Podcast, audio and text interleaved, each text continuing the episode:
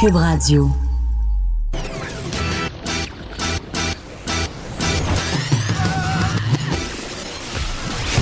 Pour elle, il n'y a jamais de mauvaise question.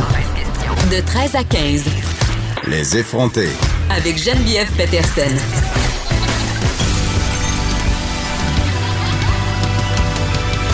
Cube Radio.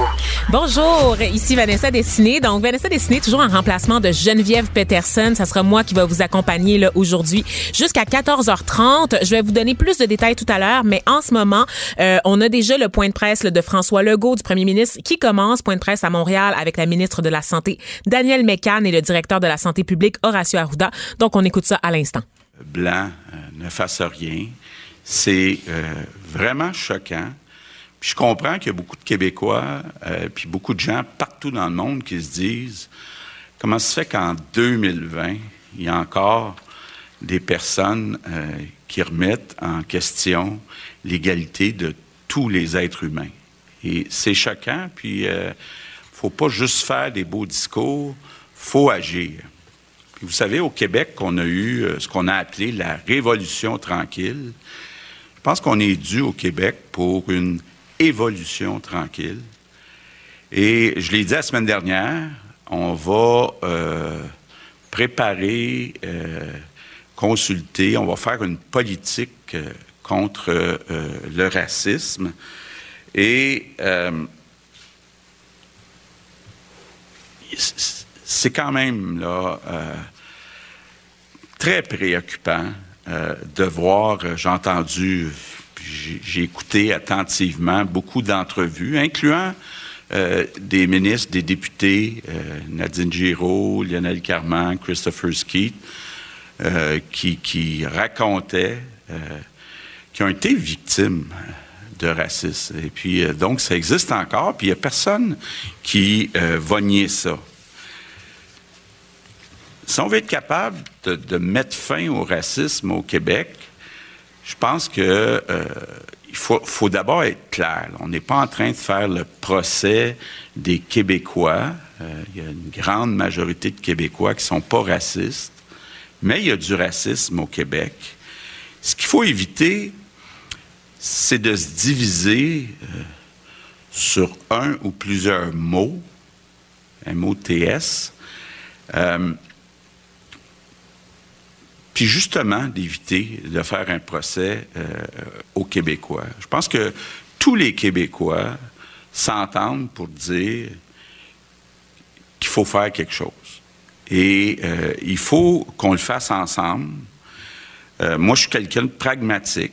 Donc, au-delà des beaux discours, je vais vouloir des solutions pragmatiques dans plusieurs secteurs pour que une fois pour toutes, on fasse euh, la lutte à ce mal qui gruge notre société. Puis au Québec, je pense qu'on a eu des beaux exemples de succès euh, de lutte euh, pour l'égalité. Pensons à nos grands-parents, à nos ancêtres francophones. On s'est battu pour les droits des francophones au Québec. Au Québec, même si ce n'est pas encore euh, euh, réglé, on a fait une lutte aussi pour l'égalité entre les femmes et les hommes. je pense qu'on peut être fier de dire que notre société a progressé et puis que cette valeur d'égalité peut-être encore plus profonde au Québec qu'à beaucoup d'endroits ailleurs dans le monde. Donc, on a le devoir ensemble, ensemble, de faire la lutte euh, au racisme au Québec. Puis d'avoir justement cette évolution tranquille. On est rendu là. C'est plus tolérable euh, au Québec. Bon, je comprends, il y a des gens euh, qui ont peut-être été choqués, inquiets de voir la manifestation hier dans le cadre de la pandémie puis de la COVID-19. Par contre, je vais vous dire, j'ai fait le choix de ne pas interdire euh, cette manifestation, puis ces manifestations. Je pense que je comprends très bien qu'il y a des Québécois euh, qui, ont le goût de manifester, et euh, qui ont un ras-le-bol et sans l'encourager pour des raisons sanitaires, je pense que c'est important non plus de ne pas l'interdire. Donc, ceci étant dit, je reviens sur la pandémie. vous avez déjà eu les chiffres. c'est très encourageant. Évidemment, il ne faut rien prendre pour acquis, on espère que les chiffres vont continuer à être aussi bons dans les prochains jours. Mais quand on regarde les cas, quand on regarde les hospitalisations, quand on regarde les décès, c'est vraiment très encourageant, surtout dans le cadre que, au cours des dernières semaines, on a déconfiné un certain nombre d'activités. Donc, ça nous permet d'aller une étape plus loin je ne veux pas se couper euh, ceux qui vont faire une présentation cet après-midi, mais quand même, je pense qu'on est rendu à l'étape euh, euh, d'ouvrir les rassemblements familiaux, les amis en petits groupes à l'intérieur. On l'a fait à l'extérieur. On est rendu à le faire à l'intérieur. Je pense aussi qu'on est rendu à l'étape avec des consignes euh, entre autres le 2 mètres, de réouvrir les restaurants. Je ne veux pas entrer dans le détail, mais cet après-midi, euh, il y a des gens qui ont travaillé là-dessus, qui vont vous faire euh, une présentation pour continuer donc ce déconfinement, entre autres des restaurants. Parlant des restaurants, puis aussi des commerces. Bon, vous avez, comme moi, entendu beaucoup de commerces, beaucoup de restaurants euh, se dire euh, j'y arrive pas financièrement, le programme euh, qui est en place est pas assez généreux.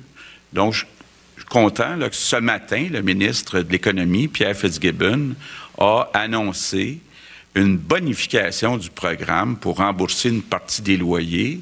Je suis fier de dire qu'avec cet ajustement, il n'y a pas aucune province au Canada qui va être plus généreuse. En fait, on va être de loin la province la plus généreuse pour éponger une partie des loyers euh, commerciaux. Donc, euh, euh, je pense que c'est important, ça, que nos petits commerces, que nos restaurants dans toutes les régions du Québec ben, soient capables de passer au travers des prochaines semaines puis de relancer l'économie. Un autre mot sur la loi 61.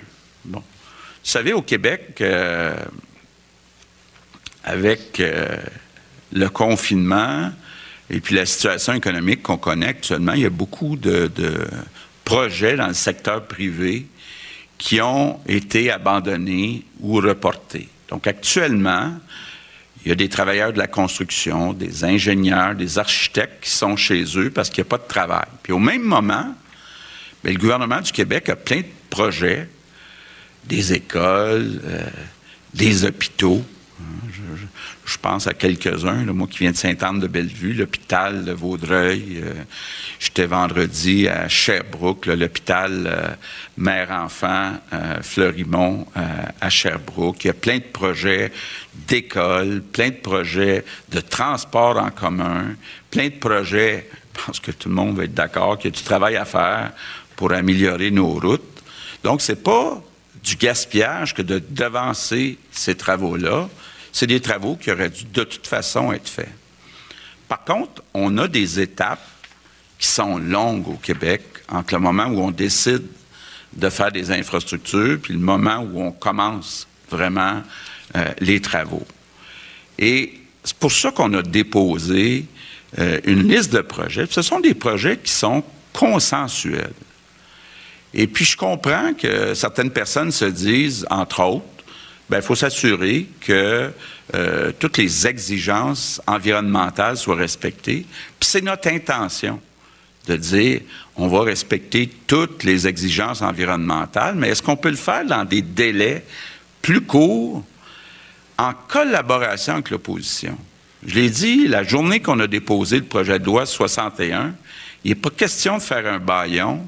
Il n'est pas question que le gouvernement impose ce projet de loi-là. Moi, ce que je veux, c'est de le bonifier avec les trois partis d'opposition pour le bien de l'ensemble des Québécois euh, euh, et du Québec. Parce que on est capable dans les prochaines semaines, dans les prochaines semaines, de mettre au travail une partie des Québécois qui sont en chômage actuellement. on est capable, moi je suis convaincu de ça, de travailler les quatre parties à se mettre des balises pour que ça aille plus vite, mais que ça respecte toutes les exigences. D'ailleurs, je pense que les Québécois, c'est ce qu'ils souhaitent des partis euh, politiques soit qu'on travaille davantage ensemble, ce qu'on a essayé de faire depuis trois mois. Je pense que c'est ça qu'il faut faire dans la relance économique, de devancer des projets qui sont nécessaires, des projets qui font consensus chez tous les partis euh, d'opposition, mais de les faire un peu plus euh, rapidement, puis de ne pas perdre des mois euh, inutilement. Donc, c'est ce que je voulais vous dire aujourd'hui. Good afternoon.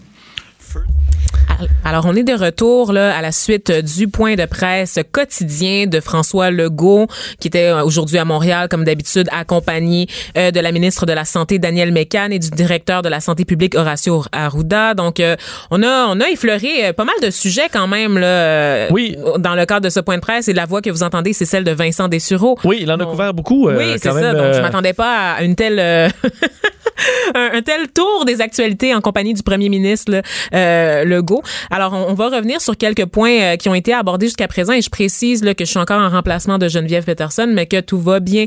Ne vous inquiétez pas, il n'est pas question de COVID parce qu'évidemment, c'est toujours très louche hein, de tomber malade euh, c'est en, c'est en trouble. Absolument. Mais euh, donc voilà, elle devrait être de retour là, très bientôt avec vous. Sinon, pour continuer, Vincent, ça m'a surpris. Ça m'a surpris qu'il aborde d'entrée du jeu la question du racisme, puisque ça, ça vraiment, c'est avec ça qu'il a ouvert son point de presse aujourd'hui. Oui, et il a quand même, il en a parlé pendant plusieurs minutes, euh, demandant aux Québécois de faire une, évolution tranquille. Donc, faisant référence à la révolution tranquille, évidemment, mais une évolution tranquille, et qu'il il allait travailler sur des consultations pour une politique contre le, racisme. C'est dit préoccupé par les histoires qu'il entend, entre autres de ses collègues comme Lionel Carman, par exemple. Qui a raconté à notre micro, notamment Antoine Robitaille, qu'il était régulièrement suivi là, par la police, intercepté, interpellé pour aucune raison valable. Et là, on retourne au point de presse de M. Legault puisque c'est la période de questions. Euh, bonjour, Hugo Duchesne du Journal de Montréal. Euh, à la lumière des euh, derniers résultats, est-ce que vous diriez que la première vague est maintenant derrière nous?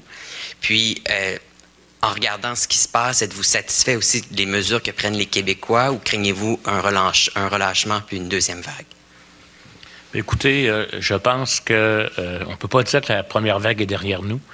Euh, parce qu'on ne peut pas encore voir tous les effets des déconfinements qui ont été faits. On se souvient que quand on déconfine, c'est 15, 10 à 15 jours plus tard qu'on peut véritablement voir s'il y a eu des effets, le temps que les gens se transmettent la, maladie, qu'ils développent les symptômes, puis qu'ils soient hospitalisés ou qu'ils aient besoin de soins.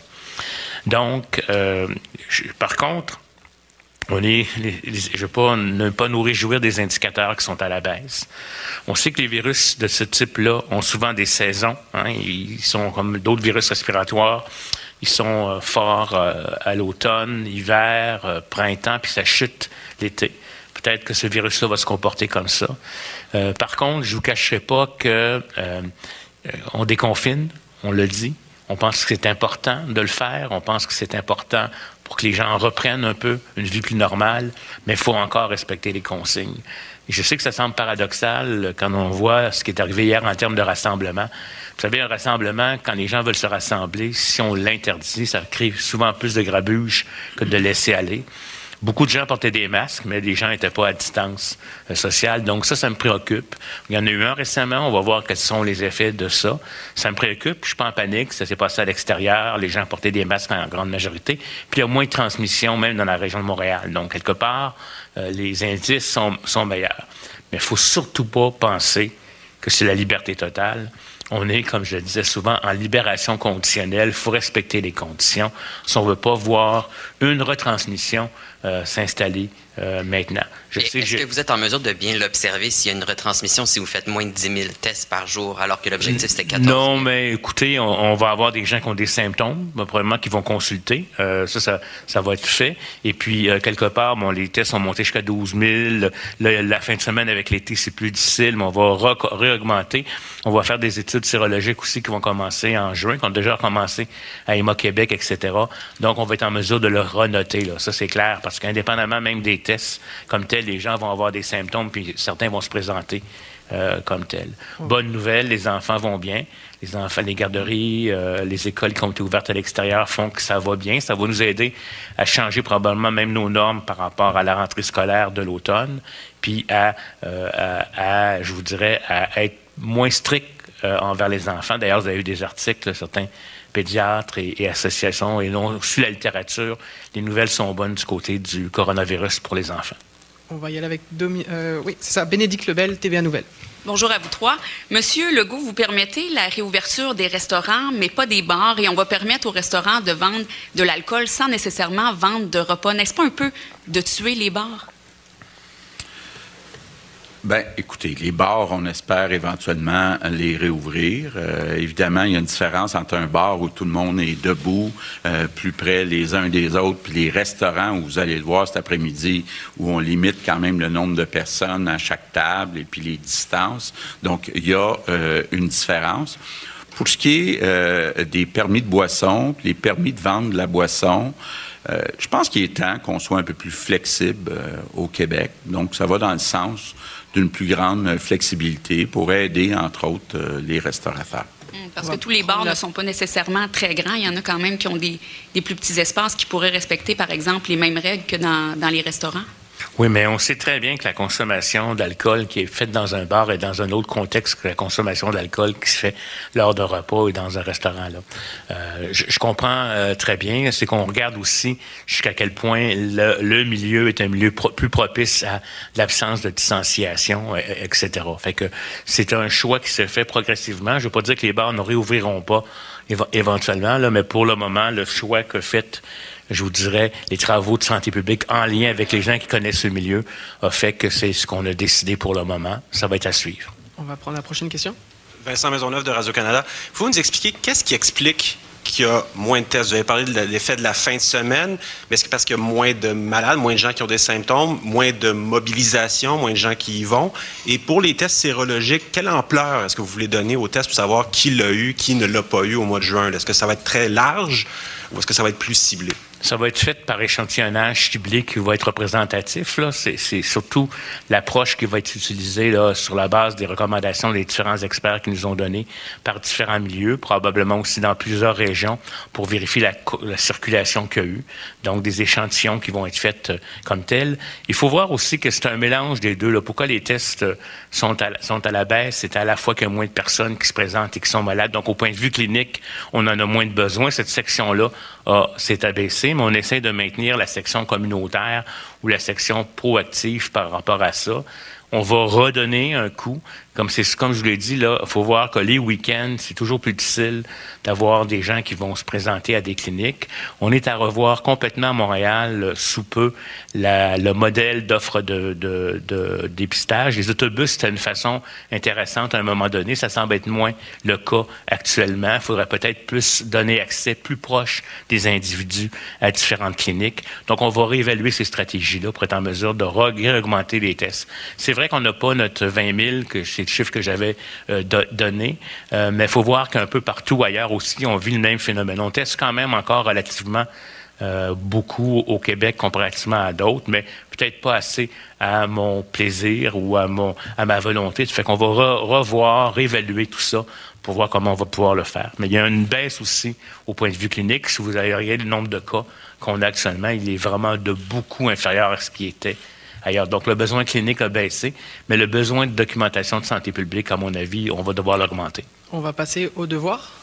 Oui, bonjour, M. Legault. Euh, au-delà de la formule, une évolution tranquille, ça veut dire quoi? Et j'aimerais aussi vous entendre à savoir quelle est votre définition du racisme systémique, parce que la semaine dernière, vous avez dit Il n'y en a pas, même s'il y a des gestes de racisme, même si certaines institutions doivent faire mieux. Selon plusieurs, c'est un peu ça la définition du racisme systémique. Aujourd'hui, vous nous dites, ne euh, faut pas s'enfarger dans les mots. C'est quoi votre définition du racisme systémique? Bon, mais justement, je veux éviter euh, de tomber dans un débat de mots puis de faire un procès aux Québécois. La majorité des Québécois sont pas racistes. Bon, est-ce qu'il y a un système inconscient au Québec? Euh, quelle est la définition exactement qu'on doit donner? Les experts ne s'entendent pas, mais on s'entend sur le constat. C'est-à-dire, la grande majorité des Québécois sont pas racistes, mais il y a du racisme au Québec, puis c'est urgent de combattre le racisme. Et euh, on va vous annoncer prochainement, j'espère au cours des prochains jours, comment on va euh, prendre de front ce mandat-là pour être capable justement d'avoir des résultats au Québec. L'évolution tranquille, ça veut dire quoi, donc? Bien, l'évolution tranquille, ça veut dire qu'il faut que le Québec évolue. De la même façon qu'on a évolué pour que les francophones retrouvent leurs droits, pour que les femmes retrouvent leurs droits, bien, il est temps qu'on lutte contre le racisme, qu'il y ait une évolution de ce côté-là plus rapide euh, au Québec. On va y aller avec Annie Guimette, Cogeco. Bonjour, Monsieur le Premier ministre. Euh, pour faire du pouce sur cette question-là, ce matin, M. Trudeau a dit qu'il approuvait que les policiers portent des caméras euh, corporelles. Il y a eu un projet pilote à Montréal qui n'a pas eu de suite. Euh, vous logez où euh, du côté de cette possibilité-là? Bien, je pense qu'il ne faut pas l'exclure. Je pense qu'à ce moment-ci, il ne faut rien exclure faut trouver euh, des façons, il faut consulter, il faut peser euh, les pour, les contre, et puis euh, il faut rien exclure, mais il faut regarder ça attentivement. Une dernière. je peux poursuivre? par rapport à ce que vous annoncez aujourd'hui, les restaurants, oui, ça va. Vous avez aussi dit une très courte phrase sur les rassemblements intérieurs. Est-ce qu'on va se retrouver avec les 10-3-2 comme 10 personnes, 3 adresses, 2 mètres à l'intérieur aussi?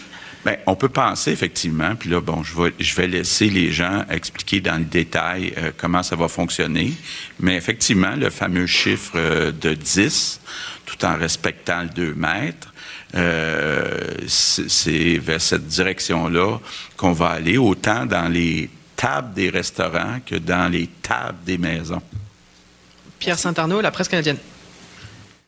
Donc, on est de retour là, après euh, ce, ce, point de presse de, de, François Legault, du premier ministre François Legault, qui se poursuit, évidemment, vous le comprenez, mais nous, il faut bien, faut bien qu'on fasse notre émission. là, je me suis ressaisie un peu parce que, comme je le disais tout à l'heure, il est passé au travers de beaucoup de sujets qui ont fait couler de l'encre au cours des derniers jours. Alors, racisme, aide économique aussi pour euh, les entrepreneurs, projet de loi 61 qui fait énormément jaser parce qu'il est un peu en train de passer en dessous de la table puisque tout le monde se concentre sur les deux dossiers euh, dont je viens de vous parler. Et aussi, il vient d'aborder lors de la dernière question, euh, la question des, caméras corporelles pour les policiers. Euh, donc, j'aimerais qu'on revienne avant de poursuivre sur toute cette expression évolution tranquille, la question euh, du racisme, Vincent. Est-ce que parce que tu es impliqué, disons, dans ce dans, ce dans ce dossier-là? Ben en fait, de par ma couleur de peau, oui, et de par mon statut de journaliste, j'observe évidemment les, conversations parce que j'ai couvert les manifestations et tout ça. Est-ce que est-ce que ça te convainc, euh, la sortie de Monsieur, euh, de Monsieur Legault, son explication sur le racisme systémique, ou c'est peut-être un petit peu plus, euh, un peu plus flou, là, mais sa sortie, est-ce que ça va calmer le jeu? Est-ce que ça va convaincre les, les communautés au Québec? ben, écoute, je sais pas. Je pense que les communautés ont pas besoin d'être convaincues. Je pense que le premier ministre devrait se montrer rassurant envers les Québécois qui semblent penser que le racisme systémique consiste à faire leur procès alors que ce n'est pas ça. Ce que l'on cherche à faire, c'est d'observer et de documenter les manifestations du racisme qui empêchent certaines personnes au sein de la société d'avoir les mêmes chances que le Québécois blanc francophone de souche. Donc, c'est vraiment ça la question euh, du racisme systémique. Et moi, je ne doute pas de la sincérité de François François Legault lorsqu'il s'exprime. Je le vois dans ses yeux, je le vois dans sa façon de parler, de s'exprimer. tout dans son nom verbal démontre de la compassion sur ce dossier-là. Je le crois à 100% Par contre, il faut que ça, ça s'accompagne de mesures très claires. On, a déjà eu une première annonce au cours des derniers jours concernant notamment euh, de revoir les cours d'histoire, de, commencer l'éducation le plus tôt possible. Je doute pas que ce gouvernement-là fera euh, du racisme sa priorité. Par contre, je me demande sous quel terme, parce qu'encore une fois, si on n'est pas capable de définir ce que c'est le racisme systémique, si on continue, par exemple, de parler de la loi euh, sur la laïcité comme étant quelque chose complètement à part du racisme systémique, alors que malheureusement, ça en fait partie, euh, je sais pas si on va être capable d'avancer en tant que société. C'est donc c'est je, me demande à qui François Legault s'adresse exactement. Donc, est-ce qu'il s'adresse aux Noirs? Est-ce qu'il s'adresse aux Autochtones? Est-ce qu'il s'adresse aux femmes voilées? Donc, tout ça, ça fait partie de la question de la racisation. Et je veux, je, comprends que la mobilisation en ce moment est pour euh, la communauté noire et, c'est bien heureux. Il fallait avec tout ce qui se passe aux États-Unis. Mais j'ai peur que certaines communautés soient euh, négligées. Euh, donc, puisque l'attention en ce moment est vraiment portée sur la communauté noire. Donc, je, je, m'inquiète des, des retombées pour les femmes autochtones, par exemple je m'inquiète des, retombées pour les femmes voilées aussi, comme je le disais tout à l'heure. Et j'ai l'impression que François Legault, à trop vouloir ménager les sensibilités de la majorité, va passer à côté d'actions concrètes pour aider les minorités. Comprends-tu? Donc, euh, c'est vraiment, c'est ce qui me stresse. Puis le climat social en ce moment, c'est très, très tendu parce que c'est un, dossier excessivement polarisant, euh, la question du racisme systémique, parce qu'il y en a beaucoup qui prennent ça comme une attaque personnelle, comme qu'on accuse les Québécois d'être racistes alors que ce n'est pas ça. Et c'est sûr que quand on arrive avec des grands termes universitaires comme ça, puis qu'on les balance dans les conférences de presse. Et là-dessus, je vais pointer du doigt là, les militants antiracistes, notamment, qui arrivent avec des gros concepts sur lesquels ils ont passé des années d'études, puis qui essayent de les vulgariser euh, auprès de la population en adoptant un ton accusateur. C'est sûr que ça ne passera pas. Donc, moi, je pense qu'il faut trouver une façon de faire un pont entre le discours un peu plus, euh, comment dire, populiste du gouvernement, euh, du gouvernement, pardon, et le discours qui est plus ancré sur ce qu'il y a à faire, le travail qu'il y a à faire des militants. Donc, il faut trouver un pont pour faire passer le message auprès de la population. Mais ça, c'est un très, très grand dossier et on va voir au cours de la journée, Vincent, parce que si tu me permets une parenthèse pour faire un peu le, le pacing de l'émission avec les auditeurs, on a vraiment une émission aujourd'hui qui est axée sur la communauté en général et on va parler entre autres de la question autochtone que j'avais abordée là, avec Michel Audette, qui est ex-commissaire de l'enquête nationale sur les femmes et les filles autochtones disparues et assassinées. On a vu comment le gouvernement Legault a complètement tassé le rapport de la commission vient sur la situation des autochtones dans la province. Donc, encore une fois, ça, me ramène encore à la discussion sur quelles mesures concrètes, quel discours on tient et à qui on s'adresse lorsqu'on le fait. Euh, du moins, il a s'est expliqué sur les manifestations aussi. Donc, euh, il a confirmé qu'il avait des inquiétudes, même chose du côté de M. Arruda, euh, mais qu'il a choisi de ne pas interdire les, les manifestations. Comprend qu'il y a un roll-ball chez plusieurs. Alors, il ne les encourage pas, mais ne va pas les interdire.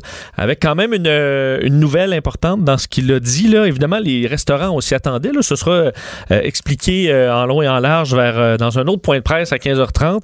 Mais les rassemblements en petits groupes à l'intérieur, ça, honnêtement, ça va changer nos vies. Là. Oui. Euh, à part pour ceux qui respectent encore ça, c'est mon cas, là, mais on sait qu'il y a plusieurs endroits, il y avait un bon relâchement. Mais là, sachez-le, rassemblement en petits groupes à l'intérieur, on va nous donner les détails, mais ça semble être le 10-3-2. Alors, 10 personnes maximum, 3 familles, adresses. 3 adresses et 2 mètres. Mais là, ça, dans le salon, euh, une fois que tu es rendu là, je pense, chez les gens on va enfin euh, pouvoir célébrer ta fête, Vincent. J'ai bien hâte que tu m'invites chez vous. C'est vrai, en hein? retard. Ben oui. Je rappelle que c'était ton anniversaire. En fin de semaine, oui. ça s'est fait, euh, c'est plus tranquille. C'est ça, hein? Y a pas, ça n'a pas été un gros party qui a cassé la baraque. Oui. C'est correct. On vieillit aussi, hein? C'est ça. Les gros parties, là. Surtout quand tu travailles à 3 heures euh, du matin le lendemain. Et alors, voilà, en rappelant que le bilan aujourd'hui est, très bon. je pense que ça, ça rassure M. Legault autant sur les manifestations que sur le déconfinement qui va être annoncé. Six nouveaux décès, c'est Évidemment, chaque décès est tragique, mais c'est le meilleur bilan depuis. Euh, c'est encourageant, en fait. On voit, on commence à voir la, fin de cette fameuse courbe parce que euh, le premier ministre et aussi le directeur de la santé publique, Horacio Arruda, insistent pour dire que la première vague est pas encore tout à fait derrière nous. Donc, calmons-nous et continuons de respecter les consignes. C'est le mot d'ordre là, qui est ressorti là, du point de presse d'aujourd'hui, n'est-ce pas? Oui, moins de 200 nouveaux cas, 198. Alors, c'est des, euh, des chiffres qu'on n'avait pas vus depuis longtemps au Québec en hmm. espérant que ça continue dans ce sens. Évidemment, il n'y a pas juste le, point de presse des autorités, il n'y a pas juste la COVID qui nous occupe là, au niveau de l'actualité Donc, on va faire, Vincent, si tu le permets, un petit tour d'horizon des autres nouvelles parce que y a, ça bouge, ça bouge notamment à l'international parce qu'évidemment, on va faire un parallèle. Encore une fois, on va faire le pont avec ce qui se passe aux États-Unis. Euh, C'était un moment très, très attendu. La première comparution de l'ex-policier Derek Chauvin, c'est celui là qui euh, malheureusement célèbrement qui s'est agenouillé sur le cou euh, de George Floyd, cet Afro-américain euh, qu'il euh, qu'il venait d'arrêter et qui est décédé là, des suites de l'intervention policière. Donc première comparution là au Minnesota pour ce, cet ex cet ex-policier. Oui, et ce sera extrêmement suivi. Là, lui qui est accusé, maintenant, on sait qu'on avait augmenté la gravité de son Mm. accusation là, à meurtre au deuxième degré, donc homicide volontaire sans préméditation. Euh, la peine de prison dans son cas est euh, possible et de 40 ans. Et euh, faut dire quand même, bon, oui, il y avait déjà des plaintes. Là, on parle d'un dossier euh, euh, quand même garni dans le cas de Derek Chauvin, là, 18 plaintes euh, à son dossier.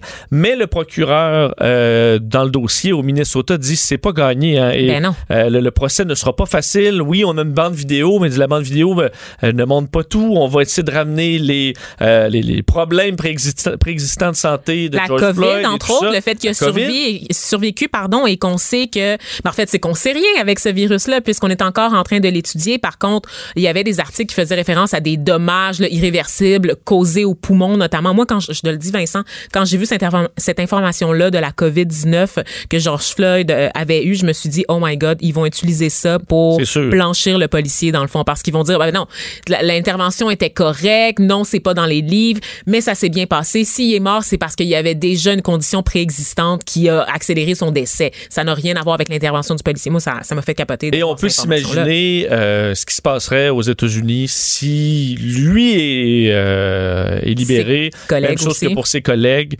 Euh, alors, ce sera un procès là, extrêmement important aux États-Unis, mais effectivement, c'est pas gagné d'un côté comme de l'autre. Alors, euh, Derek Chauvin, du moins, euh, est euh, comparé aujourd'hui pour la première fois. Parlant de comparution, on a, on a un autre euh, bozo ici au Québec qui, lui aussi, a fait couler beaucoup d'encre. Gilbert Rozon, là, donc le- l'ex-grand Manitou là, de Juste pour rire, qui voit son procès être repoussé encore une fois. Lui qui doit, ma foi, se réjouir là, de l'interminable confinement qu'on vit en ce moment parce Oui, que ben, ça dépend- est plus tellement sur lui. Hein? Je pense que des fois aussi, tu veux, euh, En à finir mon avis, en finir, là, ça dépend. t'as raison, On- t'as raison. Je peux pas euh, bon, euh, parler pour lui, mais effectivement, c'est des délais qui s'ajoutent dans le cas de Gil- Gilbert Rozon, qui est accusé, on se souvient, de viol. L'accusation, là, c'est l'ancien lexique judiciaire des années 70. euh, lui viol et attentat à la pudeur donc pour des événements survenus en 1979.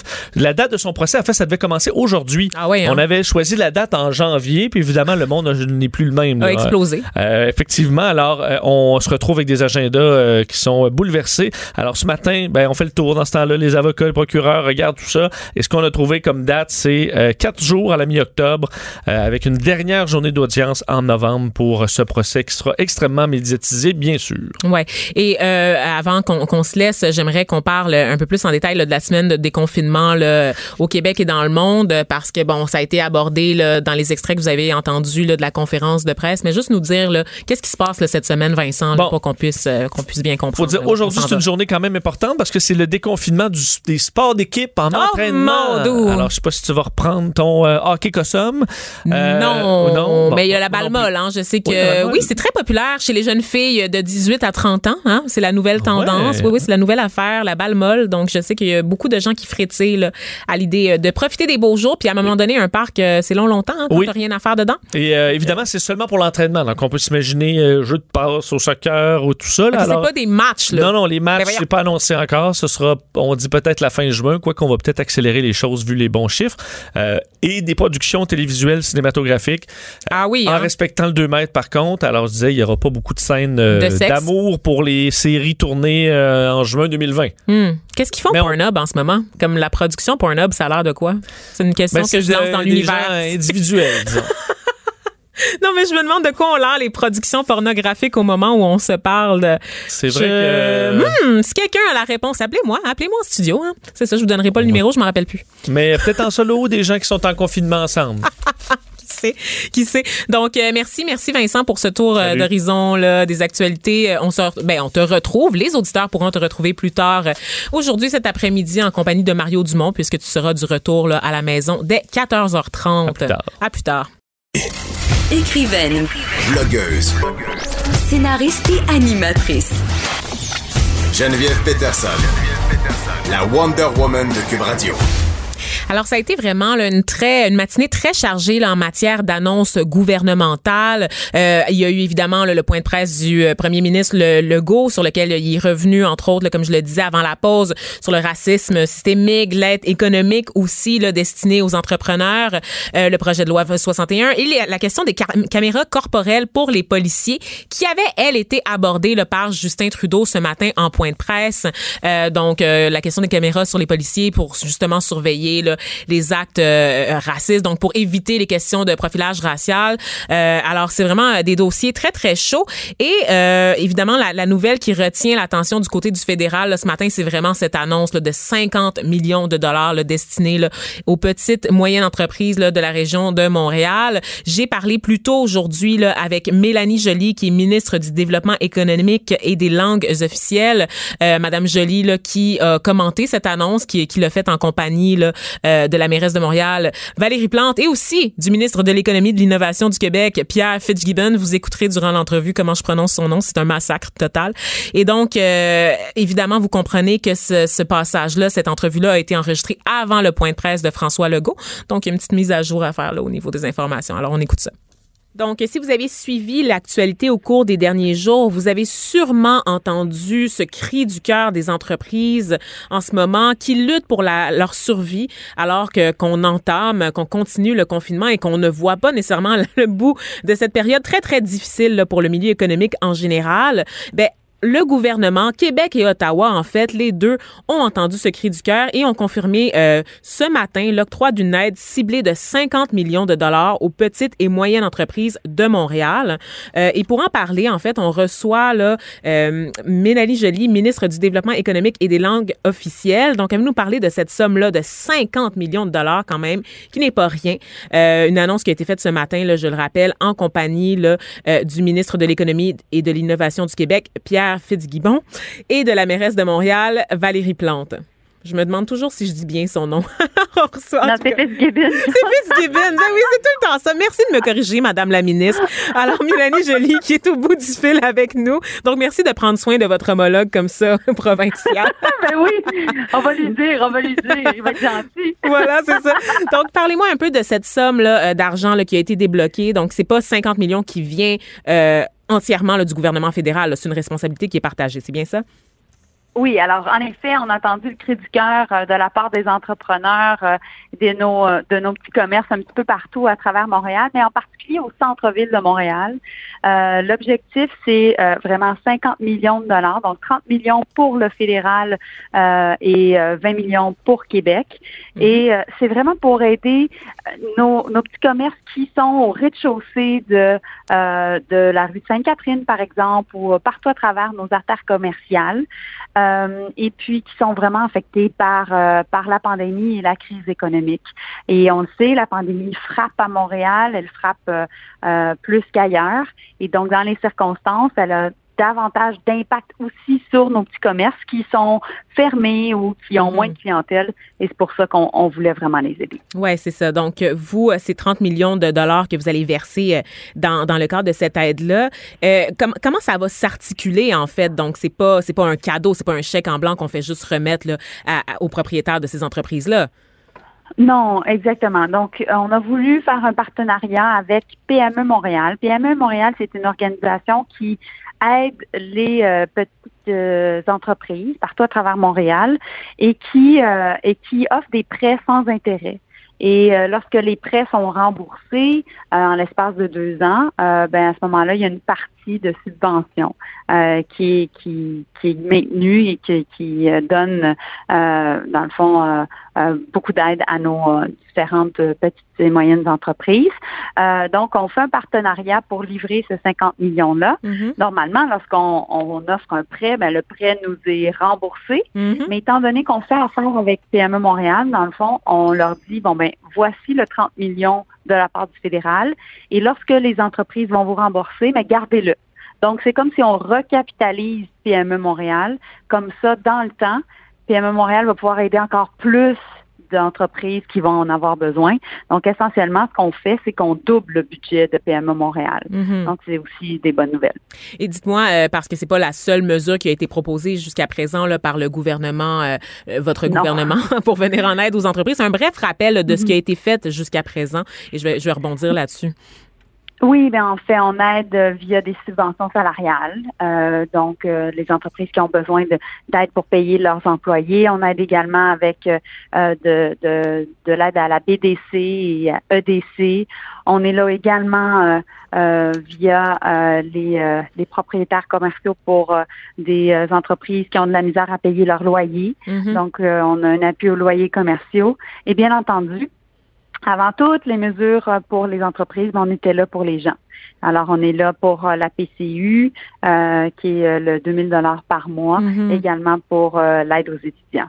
Mais est-ce que Et c'est l'aide aux oui. aînés. Donc, on est vraiment là, à- on a étendu le filet social massivement à cause de la pandémie. Oui, oui, à, à tel point qu'on reproche en fait euh, au gouvernement de Justin Trudeau de, de délier la bourse sans même regarder s'il y a un fonds en fait. Donc on, on s'inquiète euh, des répercussions que ça peut avoir par l'après parce qu'éventuellement euh, qui va payer la facture, à qui va-t-elle être refilée cette facture-là? C'est la question qui reste toujours en suspens et pour laquelle on n'a pas toujours euh, une réponse très claire là, de la part de votre gouvernement, réponse- Madame Joly. La réponse, la réponse, elle est claire. C'est pas compliqué. Si on n'était pas là pour aider euh, les gens, ben on, on les propulserait euh, vers euh, une spirale de pauvreté. On n'aurait pas de filet social, puis il y a plein de gens qui tomberaient en les- entre les craques du système. Et ça, ça fera en sorte que non seulement socialement, ça serait inacceptable, mais en plus, la relance économique, ça sera encore, sera encore plus difficile. Toutes les entreprises présentement qui survivent sont capables d'offrir des emplois aux gens. Et quand une entreprise tombe, ben il y a des gens qui euh, euh, font faillite. Alors, c'est sûr qu'on peut décider euh, que euh, c'est au plus fort de la poche, puis que le marché va tout euh, réglementer. C'est pas notre vision de la chose, c'est la vision de certaines personnes. Mais je pense que au final, on fait la bonne chose Ouais. et que euh, c'est la plus grosse crise qu'on a depuis la Deuxième Guerre mondiale. Et donc, dans des temps très difficiles, ben, on doit démontrer une solidarité économique. Puis c'est ce qu'on fait. Mhm. Mais quand même, euh, je dois, je dois vous demander, est-ce que c'est tout le monde qui est admissible à cette, euh, toutes les petites moyennes entreprises qui sont admissibles Oui, à cette aide-là? Oui, euh, mais je vous dirais que euh, les entreprises qui ont déjà eu de l'aide via Mhm. les banques, à ce moment-là, euh, ça va être plus difficile pour elles. On essaie d'aider celles qui n'ont pas eu accès euh, à, à l'appui des banques. Par exemple, euh, les bars, notamment, où on sait qu'il y a eu un flou là, quant, quant au statut des bars euh, qui, a- qui a subsisté pendant très longtemps, qui n'était pas reconnu comme étant des entreprises. Euh, on sait Oui, qu'on attend... on- Oui, allez-y. Oui, pardon, au fédéral, on a réglé cette question. Oui, bien donc, sûr. Les bars avaient accès. Euh, puis, mais on sait, Vanessa, les restaurants sont très, très, très affectés. Voilà. Donc, euh, on sait qu'il va y avoir beaucoup de restos qui vont venir nous voir. Et, et donc, si vous, vous êtes propriétaire de restaurant, euh, restaurateur ou bien vous travaillez au sein de, de, de la- de la restauration et vous voulez en parler à votre euh, à votre patron, ben PM Mon- Montréal va être là pour vous. Et c'est c'est l'objectif, euh, dans le fond, de la mesure d'aujourd'hui. Mais cette somme-là sera-t-elle suffisante? Donc, pourquoi vous êtes attardé à 50 millions de dollars? Est-ce qu'on n'aurait pas pu faire plus? Parce que vraiment, entendre euh, les déclarations là, de différents entrepreneurs au cours des derniers jours, on a vraiment des gens qui sont pris jusqu'à la gorge là, au niveau des dettes et qui craignent la faillite d'ici même quelques jours, quelques semaines. Si, si on se fie à ce qui est rapporté, c'est une question de jours pour certains. Oui, mais il y a toujours plus à faire. Mais je pense qu'aujourd'hui, c'est un pas dans la bonne direction. Puis en même temps, euh, euh, je pense que Québec aura de bonnes nouvelles au niveau euh, des dates d'ouverture. Je pense qu'au au final, ce qui va faire la différence, c'est quand nos entreprises vont pouvoir recommencer à opérer. Donc, entre-temps, on est là avec des mesures d'aide. Et puis, on a vraiment étendu nos mesures d'aide jusqu'à la fin de l'été. C'est que ça aussi, ça va beaucoup aider euh, nos, nos, euh, nos entrepreneurs, puis surtout euh, notre monde, nos pays, alors que euh, au final, c'est le plus important, c'est que les gens aient des emplois. Hum, absolument. Et dites-moi, euh, Madame Joly, pendant que je vous ai au bout du fil, c'est inévitable pour moi là, de, de, de parler, puis vous avez été au patrimoine, donc vous, vous êtes quand même euh, soucieuse des, des causes sociales. Euh, c'est inévitable pour moi de parler de tout ce qui se passe aux États-Unis, de la mobilisation là, en Ouais. lien avec la mort euh, de George Floyd, cet Afro-Américain qui est mort là, aux mains d'un policier là, à Minneapolis, dans le Minnesota. Mhm. Et évidemment, une, une mobilisation mondiale, en fait, là, qui, de soutien, d'abord de solidarité envers la communauté afro-américaine aux États-Unis, mais également une vague de mobilisation ici au Canada pour dénoncer les injustices dont sont victimes certains groupes minoritaires, notamment la communauté noire, la communauté, les communautés autochtones aussi. Euh, Qu'est-ce que vous avez pensé de la réponse de votre gouvernement jusqu'à présent? Je reviens notamment sur Justin Trudeau qui a posé son genou à terre vendredi, une image qui a, qui a énormément euh, circulé et beaucoup, beaucoup fait jaser aussi. Oui, ben en fait, j'étais présente hier à la grande manifestation à Montréal. Je trouvais que c'était important d'être présent euh, parce que parce que euh, c'était important de démontrer notre solidarité. Euh, on m'a donné la parole, mais la réalité c'est que j'ai pas voulu beaucoup parler. J'ai surtout voulu écouter. Euh, donc, euh, j'étais avec euh, mon collègue Emmanuel Dubourg, député de Bourassa à Montréal-Nord, qui est lui-même issu de la communauté haïtienne. Mm-hmm, mm-hmm. Et je lui ai donné la parole, laissé en fait aussi la chance d'exprimer son point de vue. Mais ben, c'est sûr qu'on sait qu'il y a du racisme systémique. Je pense qu'on peut pas le nier. mais je pense que si on, on a un rôle en tant que politicien de faire preuve de leadership moral et d'être euh, d'être non seulement à l'écoute mais empathique avec ce qui se passe puis trouver des façons euh, de pouvoir euh, changer euh, changer les cultures et changer les comportements ça passe par des actions concrètes, du refinancement, du soutien en développement économique, des aides au niveau aussi du système de justice, mais ça passe aussi par la façon dont les politiciens ont agi. Et le fait qu'on puisse être là pour entendre la colère et, comprendre qu'il y a des injustices qui ont lieu et donc qu'on doit être là pour soutenir les gens qui sont victimes de ces injustices-là. Donc, c'est pour ça que je voulais être présente. Hmm. Parfait. Donc, on va évidemment euh, surveiller, continuer de surveiller toutes les annonces là, de, vous, votre gouvernement. Vous parlez de financement notamment pour euh, aider là, à combattre euh, ce fléau, ce phénomène-là. En attendant, on va suivre là, ce qui se passe là, au niveau de l'aide financière aux entreprises. Je sais que vous êtes bien occupée, Madame Jolie. Vous, vous, avez des réunions là, qui, qui s'enchaînent comme ça. Alors, on va vous laisser partir. Merci encore d'avoir pris le temps de jaser avec nous. Mélanie Jolie, ministre du Développement économique et des langues officielles. Merci encore. Merci Vanessa. Bonne, journée. Bonne journée tout le monde. Les, effrontés. Avec Geneviève Peterson. Les vrais enjeux. Les vraies questions. Vous écoutez. Les effrontés. Donc, si vous êtes euh, le moindrement à l'affût de l'actualité, je vous dirais que c'est inévitable. Ce qui a dominé, c'est largement euh, toutes les, les tragédies, là, tous les drames survenus là, de l'autre côté de la frontière aux États-Unis, relativement à ces décès d'Afro-Américains aux mains des policiers. Euh, il y a eu beaucoup d'histoires qui ont été médiatisées. Il y a eu même eu cette histoire de d'hommes interpellés par une femme blanche, d'hommes noirs, pardon, interpellés par une femme blanche dans un parc à Central, dans, dans un parc à New York, le fameux Central Park. Voilà, reprend. Euh, on a eu aussi Brianna Taylor, donc une une jeune femme qui travaillait dans le réseau de la santé euh, aux États-Unis, donc euh, qui a été assassinée pendant la, je dis assassinée parce que c'est vraiment ça. La police a fait irruption à son domicile, a déchargé, ils ont déchargé leurs armes, ils ont fait erreur sur la personne, donc ils, ont, ils sont rentrés chez quelqu'un en pensant trouver un suspect responsable, un trafiquant de drogue, et finalement ils sont tombés sur cette femme-là et son conjoint qui était endormi. Cet homme-là, son conjoint, a sorti son fusil en légitime défense parce qu'on commence à tirer dans la maison. Il tire un coup de feu et là, c'est la débandade. Tout le monde se met à tirer partout, partout, partout. Et cette femme-là, malheureusement, a perdu la vie là, à la suite de cette intervention euh, policière. Donc, des histoires vraiment là qui sont qui sont très, très choquantes. Il y a une histoire peut-être que vous, vous avez pas vu passer. Je vous raconte. Elle concerne une jeune femme de 26 ans qui s'appelait Chantal Moore. Elle a été euh, tuée jeudi le dernier lorsque la police a été envoyée à son domicile pour vérifier son état de santé. Euh, L'agent qui avait été dépêché sur place s'est retrouvé à une face à face à cette femme là qui était qui qui avait un couteau entre les mains. Il a ouvert le feu sans sans questionner, sans chercher à intervenir d'une autre façon et l'a abattu sur place. Cette histoire que je vous raconte, ça ne se passe pas aux États-Unis, ça s'est passé au Canada. C'était au Nouveau-Brunswick, plus précisément à Edmundston. Et c'est euh, la, plus récente victime d'une espèce de série de bavures policières là, à l'égard des personnes autochtones. Euh, c'est pas la seule, je dis bavure, une série de bavures parce que vraiment en une semaine, euh, il s'en est passé là, des choses là, pour les communautés autochtones. Il y a eu notamment les images d'une arrestation musclée d'un homme au Nunavut là, qui ont qui ont circulé beaucoup sur le web, qui ont suscité l'indignation ces, ces derniers jours. Il y a aussi pendant la fin de semaine Alan Adam, le chef de la Première Nation euh, de Athabasca Chipewyan en Alberta, qui qui lui affirme avoir été brutalisé par des policiers de la GRC en mars dernier. Des photos circulent, on le voit, là, il est vraiment, vraiment amoché à la suite de cette intervention policière.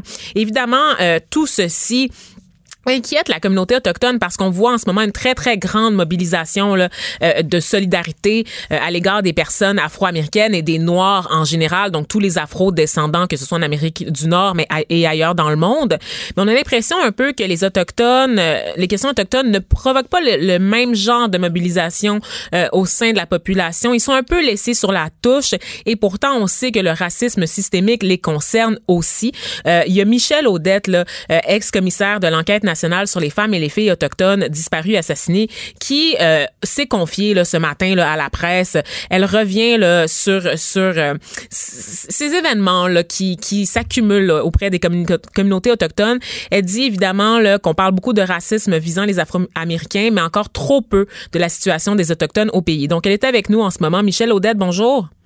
Bonjour à vous, Vanessa. Bonjour. Donc, je voulais revenir là, sur cette déclaration que, que vous avez faite. Donc, donc comment vous vous sentez-vous là, à l'égard? Moi, c'est la première question qu'on me, pose en tant que femme noire avec tout ce qui se passe là, à l'étranger mm. du côté des États-Unis. Et j'ai le goût de, la, de vous la poser à vous euh, en tant que femme autochtone. Comment vous vivez ça, là, toutes ces histoires de bavures policières ou, ou de brutalité policière là, à l'encontre des, des, des Premières Nations et des Autochtones en général?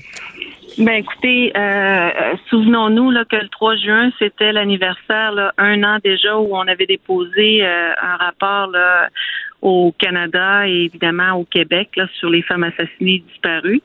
Et le lendemain, ce que je vois, c'est, le décès là, de, de, cette jeune maman là, en détresse psychologique. Mm suite à des balles qui venaient d'un policier. C'est sûr que j'étais enragée, c'est sûr que j'étais fâchée, puis que j'étais une ça recommence.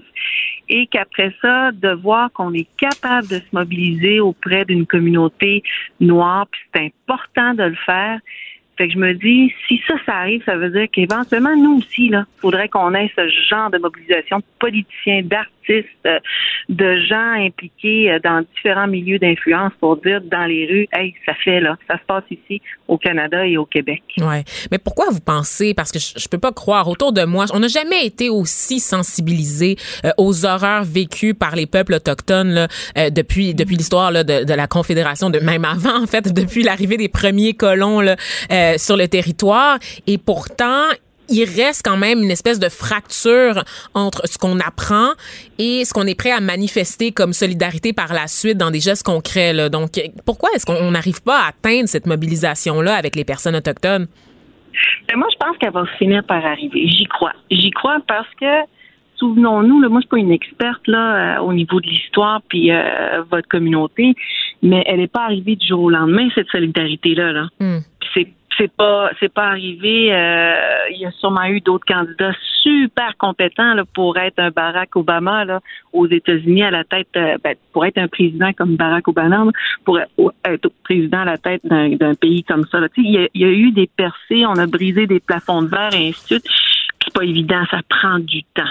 Puis massivement, on n'est pas le même nombre. Et géographiquement, on n'est pas placé à la même place. On est en région, on est en communauté, on est dans le nord, on est où est-ce qu'il n'y a pas d'arbres, mm. au Nunavut. Donc, je me dis que, puis en même temps, la loi sur les Indiens euh, n'existe pas là au Canada, la loi sur les Noirs. Ouais. Fait qu'il y a, il y, a, il y a un système qui va avoir provoqué ça. Vous et moi, on n'a pas la, même valeur mm-hmm, au regard de la loi. Hmm. Mais je lisais votre entrevue dans la presse et vous parliez aussi d'un élément culturel qui, je pense, qui est quand même assez intéressant pour les gens qui sont pas nécessairement familiers avec les cultures autochtones euh, au pays. Le fait que chez les personnes noires, on est capable de trouver des leaders de communauté qui vont s'imposer dans le discours public, qui vont prendre les devants des Fabriceville, des Émilie Nicolas, des Will Prosper. On en voit, en veux-tu, en veux des militants qui sont très, très actifs, très impliqués et à qui on accorde aussi des tribunes pour faire passer le message. De ce que je comprends euh, des communautés autochtones pour avoir travaillé avec elles par le passé, la, culture de s'imposer dans l'espace public, c'est un peu comme on voit aussi avec la communauté asiatique, là, avec tout ce qui s'est passé, le racisme. C'est ça. Après, euh, merci. le, racisme en lien avec la, la COVID-19, on n'a pas de leader identifié au sein de la communauté asiatique pour dénoncer. Ça veut pas dire qu'ils sont d'accord avec ce qui se passe. Ils sont fâchés, ils sont tristes aussi, ils se sentent marginalisés davantage, mis, mis, à, mis à part du reste de la société. Mais il y a une place qu'on n'arrive pas nécessairement à prendre, peut-être aussi pour des raisons culturelles. J'aimerais vous entendre là-dessus, là, pour démystifier Et ça un voilà, et voilà, parce qu'on va avoir été longtemps, moi je vais être entourée euh, de femmes incroyables quand je suis jeune, mais on, on faut pas élever la voix, euh, on va on va être comme ça là. Puis je vais voir d'autres nations, juste ici au Québec, des, des nations d'une patience là hallucinante que je pense pas que personne n'aurait accepté de tolérer là, puis qui vont garder un silence 40 ans parce que leur bébé est enlevé par un système puis on leur dit pas qu'est-ce qui s'est passé puis s'il est mort ou de quoi est-il mort. Alors qu'on aurait fait ça à une famille euh, à Montréal, il y aurait une mobilisation là, ou une famille québécoise. Donc on va malheureusement culturellement adhérer ou aller vers un silence. Je- Tu vas peut-être, vous allez peut-être trouver ça drôle comme parallèle. On a déjà dit à des femmes nous, quand tu accouches, tu fais pas de bruit. Tu fais ça dans le silence. Ben moi, j'ai assisté à l'accouchement de ma belle-fille à Tikamek, puis elle a vraiment fait ça dans le silence. Puis je me disais, my God. Wow. Pourtant, je n'ai eu cinq, puis je sais c'est quoi là. Ouais. Alors, culturellement, il y a ça. Puis est-ce que je suis d'accord? Pas nécessairement, c'est un autre débat, là, mais il faut comprendre qu'il y a ça aussi. Dites-moi, Madame Odette, est-ce que vous avez euh, suivi, avant qu'on se parle, le point de presse euh, du jour là, du, du premier ministre François Legault? Est-ce que vous avez eu le temps de l'écouter? Quelques brides, malheureusement, le téléphone sonnait beaucoup, alors j'ai été en mesure juste d'entendre à partir de la partie euh, Révolution tranquille. je me disais, L'évolution tranquille, vous voulez dire, hein? C'est le nouveau mot d'ordre du gouvernement. Hashtag évolution tranquille. Ben, je voulais revenir sur, parce qu'il a été encore une fois, Monsieur Legault, euh, questionné sur sa définition du racisme, racisme systémique, parce que visiblement, euh, on sait que Ottawa et Québec, là-dessus, n'ont pas du tout la même approche. Alors, on sait que du côté du gouvernement canadien, du gouvernement de Justin Tru- Trudeau, on va reconnaître l'existence du racisme systémique. Est-ce qu'on va euh, faire de quoi pour l'enrayer? Ça, c'est un autre débat, mais on est capable de reconnaître son existence. Du côté du gouvernement euh, provincial, ça semble plus difficile. Si je vous pose la question, Madame euh, Michelle Audette, est-ce que le racisme systémique existe au Québec? Quelle est votre réponse? Ben, je vais vous dire oui. Est-ce que je suis, euh, je suis pas l'experte là comme les juristes ou euh, les commissions là, qui travaillent sur euh, sur ces enjeux-là, mais je vous dis oui du point de vue où je suis. Euh, puis je vais vous don- donner deux exemples bien précis. Allez-y. Euh, le, le Canada va finalement après plusieurs décennies là, avec les groupes autochtones mettre en place là, un projet de loi C92 pour permettre aux nations autochtones, aux Premières Nations, d'avoir leur propre système en matière de protection de la jeunesse dans les communautés ou dans les territoires autochtones. Pouf, quand ça s'est arrivé, c'est pan canadien, on s'entend. Le Québec, première réaction, juste avant Noël, comme cadeau de Noël, va nous offrir une, un- une contestation judiciaire en disant, je suis pas sûr que ta, ta, ta loi, toi, et, c'est, et ceux des Autochtones, parce que c'est quelque chose qui va s'appliquer puis respecter leurs valeurs et qui y sont, euh, va s'appliquer chez nous. Donc, le système a décidé autrement pour nous autres contre nous autres. Fait que Ouais. ça, c'en est un exemple. On l'avait oublié, hein? C'était si Ouais, loin euh, avec tout ce qui s'est passé là, après le, le retour des fêtes, là, mais ouais. OK. Oui, puis c'est pas pour mal faire, mais on le voit que le système est pas avantageux pour tout le monde. Mhm. Ensuite, on va donner un autre exemple, les policiers autochtones. On a des corps policiers dans certaines communautés et ces corps policiers-là sont tenus de respecter la loi de la police au Québec. Malheureusement, le Québec ne financera pas au même titre qu'on va financer une police québécoise ou municipale ou de, de la SQ, mais pas pantoute. Mhm. Et ça, pour moi, si c'est pas une discrimination systémique ou un racisme systémique, ben j'aimerais ça que on me dise c'est quoi. Pourquoi Ouais. on est traité différemment? Parce qu'on est autochtone. Effectivement, ben on, on- il suffit de voir aussi là, toutes les, les- les recommandations du, du rapport là, de la commission Vient qui ont été largement éc- écartées euh, par euh, le, le gouvernement du Québec. On se rappelle que ce rapport-là, qui devait faire la lumière sur la situation autochtone dans la province, euh, n'a pas été très tendre envers le Québec en général. Donc, un rapport très, très dur là, euh, qui affirmait, entre autres, là, que les femmes autochtones vivaient dans l'indifférence et le mépris. Euh, aussi... on, on savait déjà que le mot génocide avait été lancé là, par votre rapport, là, celui de l'enquête nationale sur les femmes et les filles autochtones disparues et assassinées. Euh, il y a eu un certain, euh, comment je pourrais dire, une certaine acceptation là, de la part du gouvernement euh, fédéral, mais du côté du Québec, ça a été un rejet catégorique là, de toutes ces expressions-là, tout ce qui visait à... Ouais. Ouais, mais soyons aussi, euh, moi ça, ça m'a frappé, puis de là le rêve d'avoir une tête d'expert en sociologie, histoire, ethnologie et name it, là, Mhm. toutes des hogs, mais avec des hogs autochtones aussi, là, pour essayer de comprendre ce phénomène-là, parce que là, des femmes autochtones et des hommes autochtones vont signer un rapport, avec, puis c'est co-construit avec des- une expertise québécoise et canadienne, Mhm. et euh, sur un enjeu là, qu'on connaît parce qu'on le vit. Et là, on a un homme québécois qui va signer un rapport sur six ministères sur une période de 15 ans et lui, il passe mieux. Ouais. Regardez là, les clips de l'Assemblée nationale, il passe mieux. Fait je me dis des fois, nos alliés québécois et québécoises peuvent peut-être faire comprendre. Puis je sais, M. Legault, je suis sûre par son intelligence va le comprendre éventuellement, mais on fait de la politique aussi, j'imagine, là, que c'est malheureux, mais je dis pas que c'est un individu qui lève pour faire du mal à quelqu'un, mais que son sa politique ou son programme ou son service va créer des fossés entre des cultures. Ouais. Donc évidemment euh, un dossier là qui qu'on qu'on espère sur lequel on, on espère continuer de voir plus de lumière évidemment euh, toute la, la question là euh, des personnes autochtones. Euh, mais merci Michel Audette là d'avoir pris le temps de jaser avec nous. J'espère que que votre cri du cœur lancé ce matin euh, dans la presse là, sera écouté là, par nos décideurs mais aussi par la population générale. Michel Audette, vous êtes ex-commissaire de l'enquête nationale sur les femmes et les filles autochtones disparues et assassinées. Euh, Chi Merci. Wow, un gros merci à vous, Yamé. Yamé. Écrivaine, Blogueuse. scénariste et animatrice. Geneviève Peterson. La Wonder Woman de Cube Radio. Toujours Vanessa Dessiné de retour avec vous là, pour cette deuxième heure là, à la barre des effrontés. Donc euh, l'émission achève, hein, il nous reste pas beaucoup de temps ensemble, mais je voulais quand même revenir là, euh, sur ce qui se passe. Là. Évidemment, vous aurez compris là, que ça, ça domine l'actualité, donc ça domine notre émission aussi, tout ce qui se passe aux États-Unis. Moi, je vous ai pas parlé euh, de ma petite aventure pendant le week-end parce que j'ai participé à la manifestation là, euh, sur de solidarité là, envers les Afro-Américains et contre la brutalité policière pour dénoncer le racisme systémique. Donc c'était dans les rues de Montréal. Euh, moi, ce qui m'a surpris et ce qui me choque toujours dans des événements comme ça, c'est que même si le chef de la police de Montréal n'était pas invité, il y avait quand même une très, très grande présence policière, évidemment, pour assurer la sécurité sur place. Moi, je trouve ça toujours très, très intimidant euh, de voir là, nos policiers arriver là, habillés là, comme si ça en allait là, intervenir, faire une intervention là, auprès d'un truc, d'un attentat terroriste ou quelque chose du genre. Donc, il y avait des policiers lourdement armés, lourdement équipés aussi, des gens qui portaient, qui avaient des allures de militaires carrément. Euh, donc, je trouvais ça très, très impressionnant, très intimidant et je, me demandais si c'était justifié. Mais évidemment, on se compare, on se console parce que quand je regarde ce qui se passe dans les rues aux États-Unis, où on sait que Trump voulait déployer l'armée, ou il a déployé l'armée en fait, euh, on se dit que peut-être qu'on n'est pas si pire que ça, ou on le sait pas vraiment. En discute avec Martin Fogg là, euh, du rôle de l'armée lors des manifestations comme celle-ci. Donc, Martin Fogg, qui est auteur et journaliste indépendant. Euh, on va parler de ce qui se passe aux États-Unis et du rappel par un haut gradé américain que le devoir des soldats est envers la Constitution, envers le peuple, hein, dans le fond, et non pas envers le président.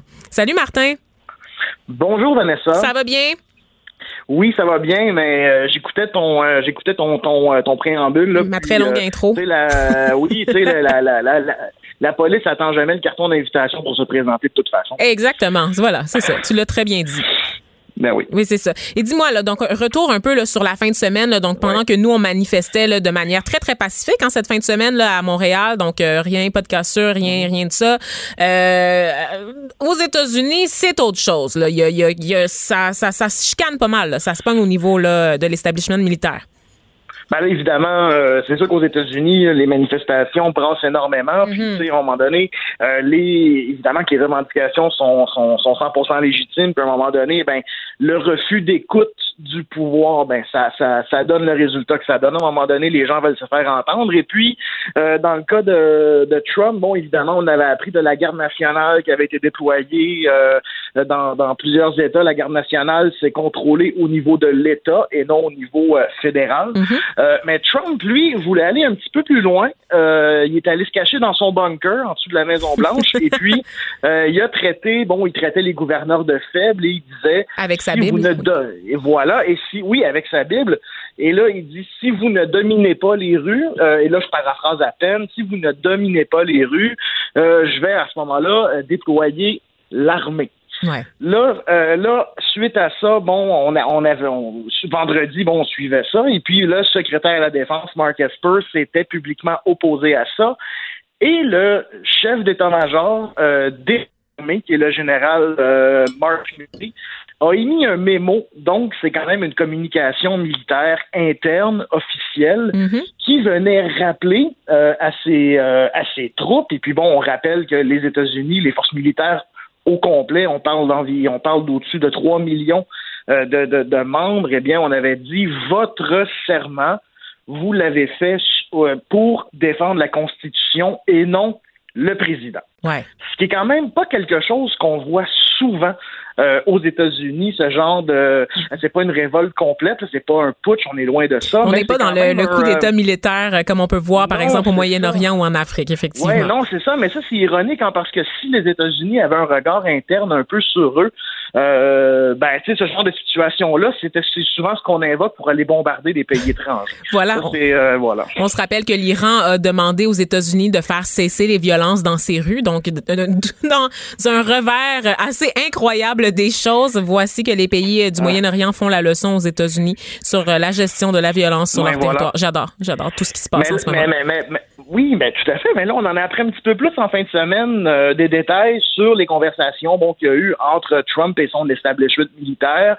Euh, bon, euh, on a appris que euh, on, a appris évidemment que le secrétaire à la défense, bon, Mark Esper, je le disais tantôt, lui quand même avait ordonné à la 82e division aéroportée américaine, qui sont des parachutistes, donc des troupes d'élite, qui sont stationnés euh, euh, en Amérique, oui, en Amérique du Nord, bien sûr, mais en Caroline du Nord, euh, à Fort Bragg. Ils avaient été mis en état d'alerte, ils avaient même été euh, on- on- déployés de manière avancée, c'est-à-dire qu'ils se sont rapprochés de Washington, mais finalement, bon, avec tout le brouhaha qu'il y a eu, avec euh, l'intervention du général Milley, eh bien, les troupes n'ont jamais été déployées et finalement, on leur a ordonné de retourner euh, en garnison. Euh, il y a eu énormément de, de résistance bon, de la part de Trump. Il n'écoutait personne. Ben oui. Il voulait absolument avoir euh, il voulait absolument avoir des troupes euh, dans les rues, surtout à Washington. Et euh, ce qui est quand même un autre, euh, je dirais, on voit pas ça souvent, c'est que après l'opposition du général Mark Milley à l'intervention de l'armée fédérale, Trump a quand même continué de dire qu'il avait le soutien de l'armée. c'est comme un dictateur. C'est littéralement, c'est, c'est, pour avoir suivi des cours de, de sciences politiques, c'est littéralement le même raisonnement qu'ont certains dictateurs lorsqu'ils s'accrochent au pouvoir, de, de crier sur tous les toits qu'ils ont encore la légitimité d'être en poste alors qu'ils ne l'ont plus, ils n'ont plus la confiance du public, ils n'ont plus la euh, confiance là, du bras armé de l'État. Non, c'est ça. Puis tu sais, je disais un peu, euh, je disais un peu en boutade en fin de semaine, euh, ça va peut-être prendre une intervention de casque bleu euh, aux États-Unis. Et puis poussons, poussons l'ironie jusqu'au bout et envoyons des casques bleus syriens. Pourquoi pas? Oh, mon Dieu. mais bon, Ça serait parfait. Je dis. Non, mais tu sais, je dis une boutade, mais tu sais, c'est- la situation est quand même assez épouvantable. Et là, ce qu'on constate aussi, ce qu'on voit, c'est un Donald Trump à quelques mois de l'élection complètement désespéré. Euh, il fait face à des crises dont il n'a aucunement le contrôle. Et même au cours de la fin de semaine, on a, et, en- et à la fin de la semaine, euh, des commentateurs de Fox News qui est l'organe de propagande semi-officiel euh, du Parti républicain et Mhm. donc de l'administration Trump, commençaient à se détacher de sa posture Oh! parce qu'on commençait à éprouver un malaise. Oh, c'est rare ça. Ça, c'est, ça, c'est nouveau. Ça, c'est, c'est rafraîchissant, ai-je le goût de dire? Oui, mais là, bon, à un moment donné, il faut pas non plus, bon, faut relativiser, là. Ah, Fox News bon. demeure Fox News. Je me suis Euh, trop vite. Comme, euh, ben oui, mais un peu comme, un peu comme tu disais également en préambule, que bon, euh, l'armée est censée, bon, euh, être au service de son, du, pays euh, auquel elle a prêté allégeance, mais en même temps, c'est pas parce que le chef d'état-major a refusé de la déployer sur ses propres citoyens que l'armée américaine ne remplit pas quand même une fonction euh, impérialiste et, et- et ça- et tout ça euh, tout ça continue à l'extérieur de leurs frontières. Mhm. Donc, on voit quand même que certains appuis, je dirais pas s'amenuisent, c'est un peu trop fort comme mot, mais on sent quand même un certain malaise là, à l'égard euh, des décisions du- de Trump. Par contre, euh, il y a encore des, des très des défenseurs qui sont encore très très ardents, là. Des, des gens qui sont encore pro-Trump, qui le défendent le bec et ongle. Euh, pourquoi ils acceptent ces actions-là? Qu'est-ce qui fait en sorte qu'ils manifestent, continuent de manifester leur soutien à quelqu'un qui visiblement n'a plus toute sa tête? Oui, je l'ai dit, je l'ai dit. J'ai fait une Ben, Nancy ben Pelosi non, de mais moi. non, tu, tu, tu, tu Voilà. l'as dit et je, et, et je seconde ton statement si jamais tu as des problèmes. Euh, donc, euh, oui, elle- elle- sa base électorale, évidemment, bon, continue de le défendre bec et ongle et c'est là qu'on comprend que c'est presque rendu une secte, euh, rendu, euh, rendu à ce niveau-là. Euh, il a encore le soutien, évidemment, de la droite chrétienne évangélique. Euh, bon, ça a été dénoncé, son, petit stunt avec la Bible, ça a été dénoncé par euh, un certain establishment religieux aux États-Unis, mais les évangélistes ont continué, euh, les évangéliques, pardon, ont continué de le soutenir. Euh, mais la question, c'est pourquoi est-ce qu'ils semblent accepter ces actions-là alors que sous Obama, ce sont les mêmes qui disaient qu'on allait devoir se révolter parce que Obama va imposer la loi martiale, euh, il va nous imposer la tyrannie, il va nous forcer à avoir une assurance maladie. Euh, donc, euh, donc c'est ça. Euh, mais c'est même ces mêmes milices se mettent du côté de Donald Trump. Et là, c'est là qu'entre, bon, en tout cas, selon moi, euh, la dimension, euh, tu sais, la dimension raciale Ben de la, euh, des, des, des, des problèmes actuels. Oui, oui, n'ayons pas peur des mots, là. Donc, euh, Non, mais- non, non, disons-le. Toutes ces, ces contradictions auxquelles sont confrontés là, les, les pro-Trump, là, c'est quand même euh, pas mal basé là-dessus. Écoute, Martin, euh, je, je t'écouterais parler là, encore des heures et des heures. C'est toujours fascinant et passionnant euh, ce que tu nous rapportes là, euh, sur les opérations militaires et la politique internationale en général, mais c'est tout le temps qu'on a. Donc, euh, Martin. Mais je- oui, vas-y mais donc. si tu me permets une petite 30 secondes, juste pour y aller avec ma petite conclusion. Pas tellement, éditoriale. Martin, mais je sais que tu vas le faire Euh, pareil de toute ah. façon, tu sais. fait que vas-y, vas-y. C'est-à-dire que tout simplement, tout ce que je dis, tout ce que je voulais dire, c'est que les élus du Parti républicain, finalement, vont devoir choisir entre leur président et leur pays. Et ça, ça va être un test de leur patriotisme. Et ça, j'ai bien hâte de voir ce qui va se passer avec ça. Wow. Donc, je suis bien content de t'avoir laissé le temps de finir là-dessus, Martin Ben, Fogg. ça valait la peine. C'était pas pire. C'était pas pire comme sortie. Auteur et journaliste indépendant, merci d'avoir pris le temps de décortiquer avec nous ce qui se passe là, de l'autre côté de la frontière. Merci à toi. Bon week-end, Vanessa. Toi aussi, bye. Les effronter. Avec Geneviève Peterson. Les vrais enjeux, les vraies questions. Vous écoutez Les effronter. Je vous avais dit qu'on avait une émission là, vraiment centrée sur le communautaire. Ben, c'est là-dessus là, qu'on va se qu'on va se laisser en fait. On revient euh, sur euh, tout l'engagement, toute la mobilisation qu'il y a eu là au début du confinement, là, euh, des gens qui cherchaient un peu des choses à faire là, parce que tout le monde était un peu au ralenti. hein. Les gens avaient perdu leur emploi ou voyaient leurs heures de travail être réduites. Et beaucoup de, de, de bons Samaritains ont décidé de donner un peu de leur temps euh, en devenant bénévoles pour des organismes communautaires. Sauf qu'avec le déconfinement qui reprend, l'été qui s'invite tout doucement dans notre quotidien, ben il y a de plus en plus d'organismes qui se retrouvent maintenant en manque de bénévoles parce que les gens désertent. Euh, pour en parler, on reçoit Jean-Sébastien Patrice, qui est directeur général de l'organisme Multicaf. Son organisme qui œuvre en sécurité alimentaire dans Côte-des-Neiges fait partie de ceux qui, en ce moment, déplorent un manque de ressources là, euh, sur le terrain. Bonjour, euh, Monsieur Patrice. Salut, ça va bien? Ça va bien, merci. Vous? Oui, ça va bien, merci. Donc, dites-moi comment comment vous vivez ça sur le terrain en ce moment là? Donc, euh, ça c'est un, coup qui fait mal un peu? Est-ce une Oui, hémorragie? Est-ce qu'on peut parler d'hémorragie? Oui. Ah oui, hein? comprendre que de- depuis le 13 mars, on a eu 232 personnes qui ont fait du bénévolat chez nous. Wow, OK. Euh, donc, c'est 2500 heures de bénévolat de ressources humaines par mois. Et juste pour vous donner une ampleur, c'est 12 000 repas qu'on sert et qu'on livre par semaine. Encore aujourd'hui, Ouais. on a, on a 7500 personnes qu'on supporte. Ouais. La demande, elle n'a pas diminué, mais les bénévoles, oui. Ah ouais, c'est ça. Présentement, on est rendu avec une poignée de, de bénévoles. On avait à peu près par jour 30 à 35 personnes qui venaient faire du bénévolat, plus nos employés. Maintenant, on a peut-être 6, 7. Oh! Donc, c'est c'est très problématique. Effectivement. Mais on, a- on- trouve même des solutions pour engager des étudiants d'été, mais les étudiants d'été, avec les subventions auxquelles ils vont avoir droit, on a de la misère à engager également. Donc, c'est un grand défi auquel on fait face. Absolument. Et, et ce que vous avez dit euh, d'entrée de jeu était super important, c'est le fait qu'avec le confinement, avec ce qui s'est passé, c'est que des familles dans le besoin se sont manifestées. Vous avez vu euh, une hausse en fait de vos activités, de vos activités euh, habituelles au début du confinement. C'est ça qui s'est poursuivi et qui se poursuit jusqu'à maintenant encore. Donc, il n'y a pas moins de besoins qu'avant, comme vous le disiez. Sept fois plus de personnes. On supportait environ 1200 personnes avant la COVID par Mhm. semaine. on est à 7800. Wow! Pour, seulement pour le territoire de Côte-des-Neiges? Seulement pour le territoire de Côte-des-Neiges. C'est astronomique. Est-ce que, est-ce que, parce que là, on entend beaucoup parler, qu'est-ce que vous pensez des différentes annonces gouvernementales? Parce qu'on entend beaucoup, beaucoup parler du soutien là, euh, pour le milieu des affaires, pour les entrepreneurs, mais j'ai pas vu passer, peut-être, corrigez-moi si je me trompe, mais j'ai pas vu passer grande annonce là, pour euh, le, réseau communautaire en général. Il me semble que vous êtes un peu les, les grands oubliés là, euh, des annonces de, de, soutien ou d'allocation financière pour les activités, non? On, a, la, on a la chance d'avoir euh, des organismes comme Centraide du Grand Montréal, Fondation mhm. du Grand Montréal, des euh, Moissons Montréal. Donc, on a la chance d'avoir des, euh, des organismes, des, des fondations qui, qui viennent pallier effectivement à certains manques.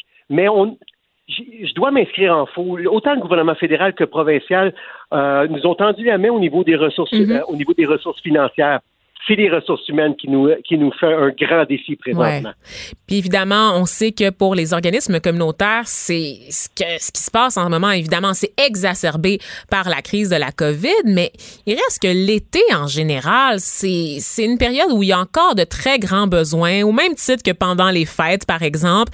Et généralement, les gens sont moins présents, sont moins généreux. Donc, si vous avez un appel à lancer en ce moment là, pour les Québécois qui nous écoutent, là, quel est-il? Qu'est-ce que vous voulez? Qu'est-ce que vous demandez?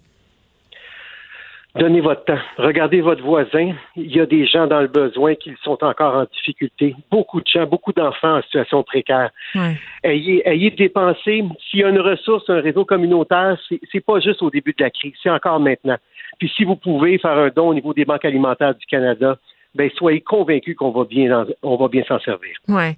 Puis en attendant là, euh, est-ce que est-ce que là vous m'avez dit, vous avez dit tout à l'heure que vous aviez il vous restait une poignée de gens. Est-ce que pour l'instant, comment vous sentez là que ça va se passer là, la semaine? Parce que c'est ça le, déconfinement va en s'accélérant en fait là. Est-ce que est-ce que ça vous stresse là, le reste de vos activités là, pour la, la, saison d'été qui, qui débute?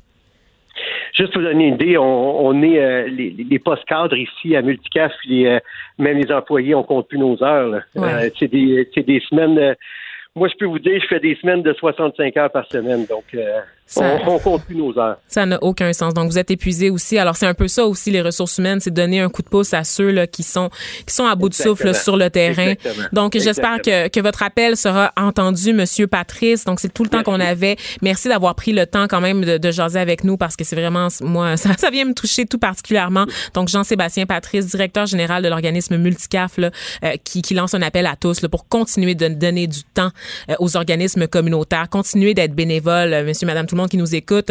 Et merci, chers auditeurs, d'avoir été avec nous aujourd'hui. Euh, je vous laisse entre de bonnes mains. Vous allez être avec Mario Dumont et Vincent Dessureau là, qui vont vous accompagner pour le retour à la maison. Je remercie mon équipe, Frédéric McCall à la recherche et Gabriel Meunier à la mise en onde. Et peut-être que je vais vous retrouver demain. Qui sait? On, verra. Donc, je vous souhaite une bonne fin de journée. À très bientôt, chers auditeurs. Cette émission est maintenant disponible en podcast. Rendez-vous dans la section balado de l'application ou du site cube.radio pour une écoute sur mesure en tout temps. Cube Radio, autrement dit. Et maintenant, autrement écouté.